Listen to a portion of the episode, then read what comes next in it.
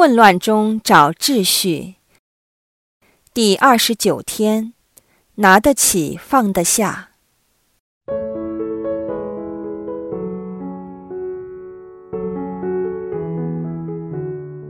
在第二十七日，我们谈及天主对我们无尽的承诺，所以我们要对上主及他赐予的生命保存不灭的渴望。而在第二十八日，我们提及过对上主以外的人与事的执着，会成为我们获得精彩丰盛生命的绊脚石。今天我们会谈论一些另类的执着，及这些执着对我们的影响。我们的敌人掌握了我们的弱点，当他不能够以一般的执着拖垮我们时。他就会利用我们的善心善意，去成为我们寻求天主的羁绊。在这里，我们要学习一个基本原则：不是一切美好的事都是天主希望我们去做的。正因为天主的思念不是我们的思念，我们的行径也不是天主的行径，所以当我们决定去做一件好事之前，我们不能假设天主的旨意就是要我们成就这件好事。要知道，我们不是天主计划当中唯一的工具。同一件好事可能是天主对其他人的旨意，但却不一定是对我们的旨意。就算耶稣在世的时候，他也不会花时间于所有好事之上。这是耶稣谦卑的表现。他知道自己不能为所有人做所有的好事，所以他只专注于做天父吩咐他做的好事，就是为他来说的更好的一份，不多也不少。天主既赋予我们能力去做某一些好事，但同时也给予我们做好事的范围及时间表。我们不能只凭表面去辨别天主委派我们的使命及当下的小职责，否则我们有机会会在不知情下跌入敌人的圈套，做了违背天主意愿的事。我们也要审视我们做这些好事背后的动机，千万不要存有“好好先生”或“好好小姐”的心理。因为这样，我们可能会跌进骄傲的陷阱当中。我们也要小心留意，做好事为我们带来的满足感，本身也可以是令我们上瘾的陷阱。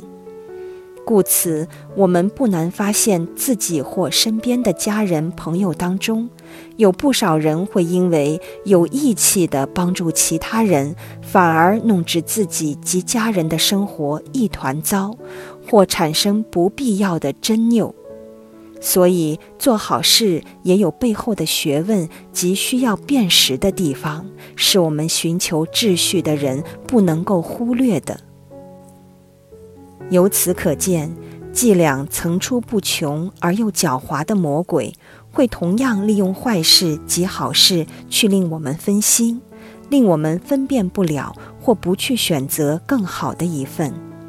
被蒙蔽了的我们，就是活于一个有意义生活的假象当中，不知不觉地耗尽了我们的精力及时间于许多事之上，操心忙碌地过了一生。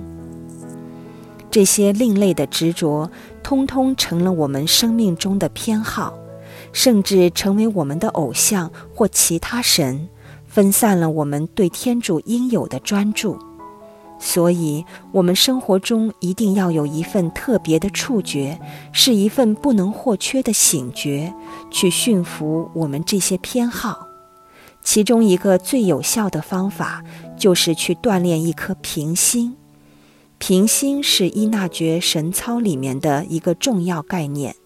在这里，让我们引用《伊腊觉神操》第二十三条，讲论有关原则与基础，与大家分享当中的精髓。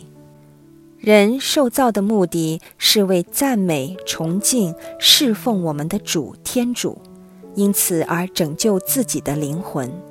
世界上的一切都是为人而造的，为帮助他追求他所以受造的目的。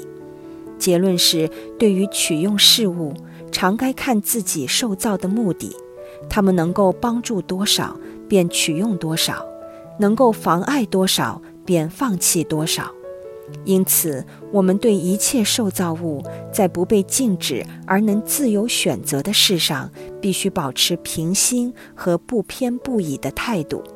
就是我们在这方面，并不重视健康胜于疾病，不重视财富胜于贫穷，不重视尊荣胜于屈辱，也不重视长寿胜于短命。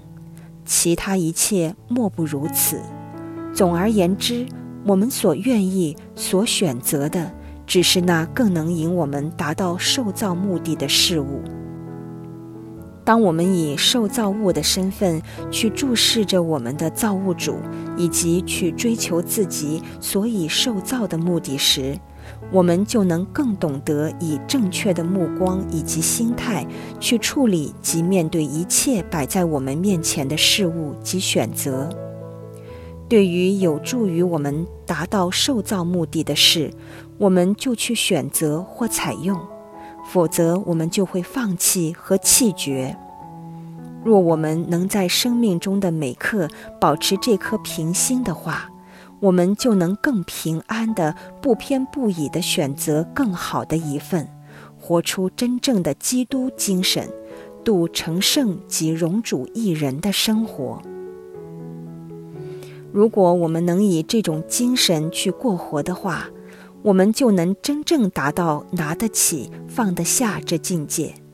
几时天主要我们做任何事，我们就全力以赴做到最好，结果如何也无悔无憾。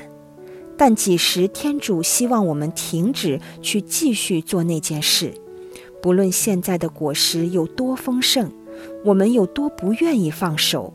我们也要有这颗平心，去把这工作放下，接受或等待上主新的差遣。生命能够活到这个地步，我们就能够轻松自在地活于主内，时时刻刻与他合作，去成就他更大的事业。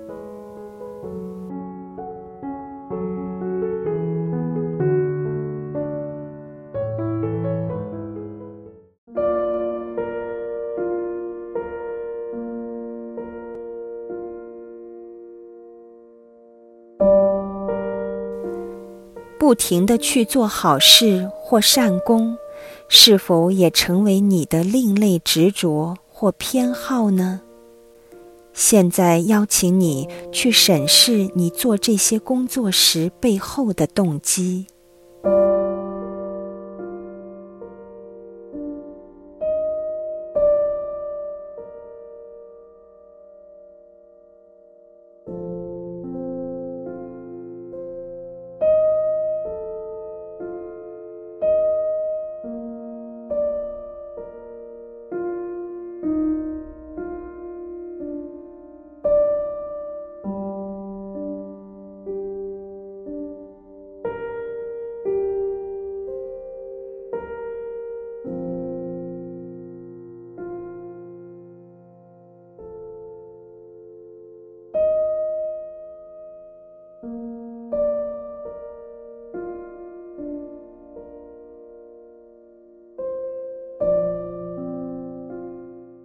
你有没有因为一份强烈的渴求去做好事，而令你的生活失去平衡及秩序，或因此导致分心而丧失选择更好的一份的能力呢？